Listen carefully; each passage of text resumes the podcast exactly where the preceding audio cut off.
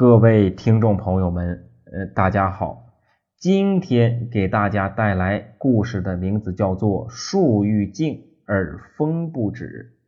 春秋时期，一天，孔子带领弟子们出游，忽然听到有阵阵悲痛的哭声从远处啊传来。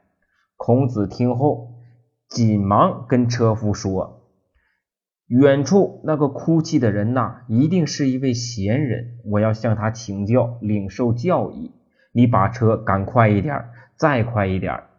不久，孔子的车就到了正在哭泣人的面前。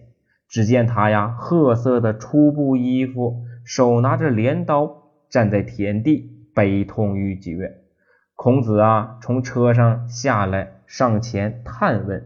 请问阁下尊姓大名？为什么如此伤心的哭泣？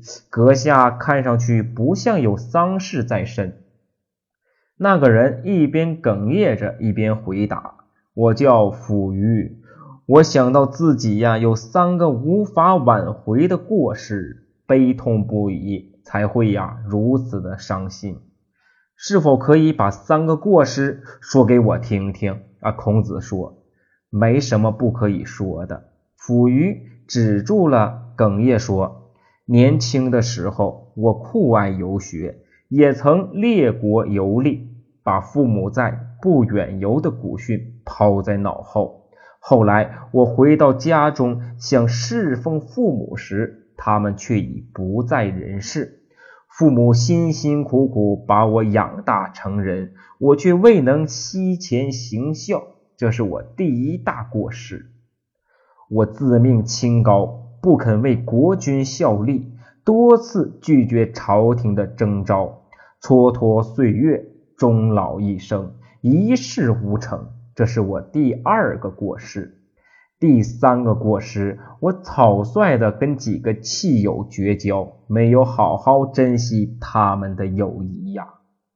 讲完了自己的三个过失，溥仪啊，痛苦的叹了一口气，说：“唉，树欲静而风不止啊，子欲养而亲不待。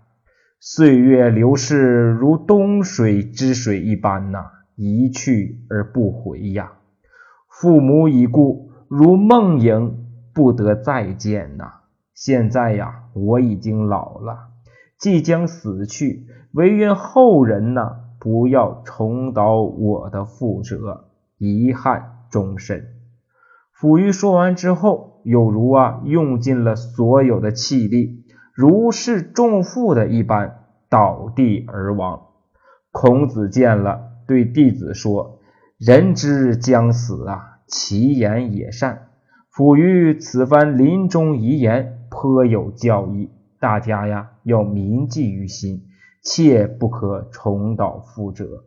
弟子们听罢，感同身受，当天就有十三个弟子辞别孔子，回家侍奉父母去了。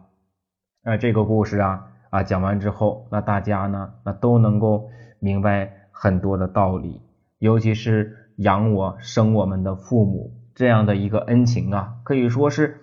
此生难以报答的，有时候父母要求的不是儿女多有钱，也不是儿女哎呀会是什么样，他们的愿望是希望儿女们生活的幸福，而他们的渴望是希望儿女们有时间的时候多回家看看，多回家陪陪父母。那所以啊，那希望能够。有缘听到这篇故事的朋友们啊，想一想，多长时间没有给父母打电话啦？多长时间没有回去看一看了？那好，那我们如果有了一段时间没有联系父母了，那么我们可以拿起电话给父母打一个电话，或是抽出时间回家看一看。现在的社会上，每一个人都很忙碌。每一个人都有了自己的营生啊，有的人结婚生子，大部分的精力都放到自己的儿女身上。那可想，曾经我们的父母也是如此。那所以啊，那我们不只是要把精力放在照顾自己的孩子的身上，也要想一想曾经照顾我们的父母是如何的含辛茹苦，把我们养育成人。那好了，那今天这篇树欲静而风不止的故事就讲到这里，谢谢各位。